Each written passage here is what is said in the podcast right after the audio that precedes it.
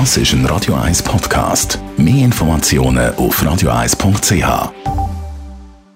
Radio 1 und die Wissenschaftsplattform X präsentieren den Faktist.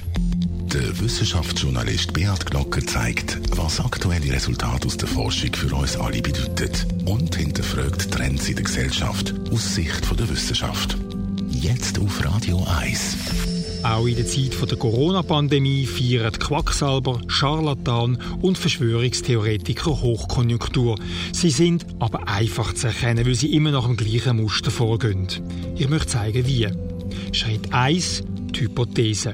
Es stellt jemand eine Behauptung auf, die geschickt aus mehreren Elementen zusammengesetzt ist und so als Ganzes schwer angreifbar ist. Es hat darin Details, die richtig sind. Zum Beispiel an Grippe sterben jedes Jahr mehr Menschen als bisher an Covid-19. Einiges ist so halb oder nur bedingt richtig. Zum Beispiel Coronaviren sind nichts Neues. Das stimmt an sich, aber SARS-CoV-2-Virus ist definitiv neu. Dann gibt es in dieser Behauptung auch Elemente, die faktisch falsch sind. Zum Beispiel der Nachweistest fürs Covid-19 sei zu wenig spezifisch. Und schließlich ist da auch noch nicht überprüfbares, unbelegbares oder schlicht Unsinn, wie zum Beispiel Corona-Epidemie ist nur Panikmache. Nach dieser Behauptung gibt die Wissenschaft eine Antwort. Das kann manchmal kompliziert sein, so dass das Publikum nicht sehr genau mithört. Verschwörungstheoretiker machen dann weiter mit dem Schritt 2, ablenken. Man geht nicht auf die Gegenargumente ein, bringt neue Aspekte ins Gespräch, wechselt das Thema. Dann kommt Schritt 3, es werden Statisten in Stellung gebracht, zum Beispiel mit Frau Professor sowieso sagt. Oder es werden Skigefechte aufgezogen, also Behauptungen angefochten, wo gar nie jemand aufgestellt hat. Am liebsten beides in Kombination. Also Frau Professor XY sagt, das Coronavirus ist kein Killervirus.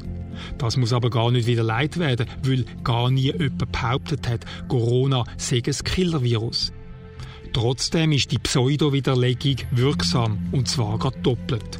Einerseits bleibt beim Publikum hängen, es hat irgendjemand irgendetwas behauptet, wo jetzt wieder leid wird.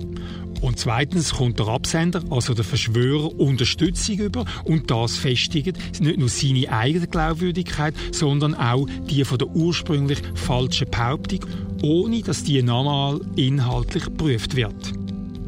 Es kommt Schritt 4, die Medien instrumentalisieren. Auch der grösste Unsinn stößt bei irgendeinem Medium auf Gehör. Aber die meisten Medien versuchen faktisch zu hinterfragen und setzen sich kritisch mit dem Absender von dieser Behauptung auseinander. Und genau das ist die Absicht. Gewesen. Negative Berichte werden jetzt als Diskreditierung dargestellt, so im Sinn von die Mainstream-Medien wollen mich fertig machen. Und damit fängt auch schon Schritt 5 an. Opferrolle einnehmen. Alle sind gegen mich, heißt es dann zum Beispiel. Und spätestens jetzt kommt keine Replik mehr, weder von der Wissenschaft noch von den Medien. Denn man hat ja den Dialog gesucht, aber der Verschwörer hat nicht darauf eingehen. Und gerade das Nicht-Reagieren führt automatisch zu Schritt 6. Komplott konstruieren. Es heißt denn, die Fachwelt ignoriert mich, die Medien wollen mich fertig machen. Meistens kommt dann auch noch die böse Industrie dazu, wo nur Geld wird verdienen oder jemandem will das Patent abjagen. Und schließlich heißt es, die stecken all unter einer Decke. Und das ist die Einleitung zu Schritt 7, Lager verfestigen. Die Verschwörer appellieren an die Solidarität.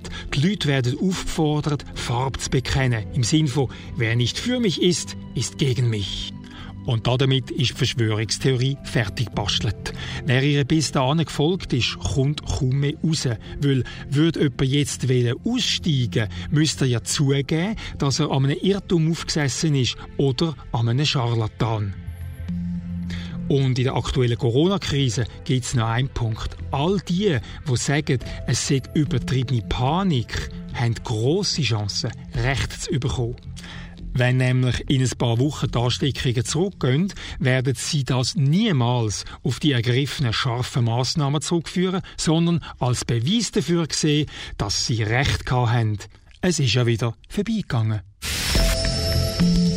Der Beat Glocker ist der Faktist. Die Wissenschaftskolumne auf Radio 1. Jeden Dienstagabend am Viertel vor 6 Uhr.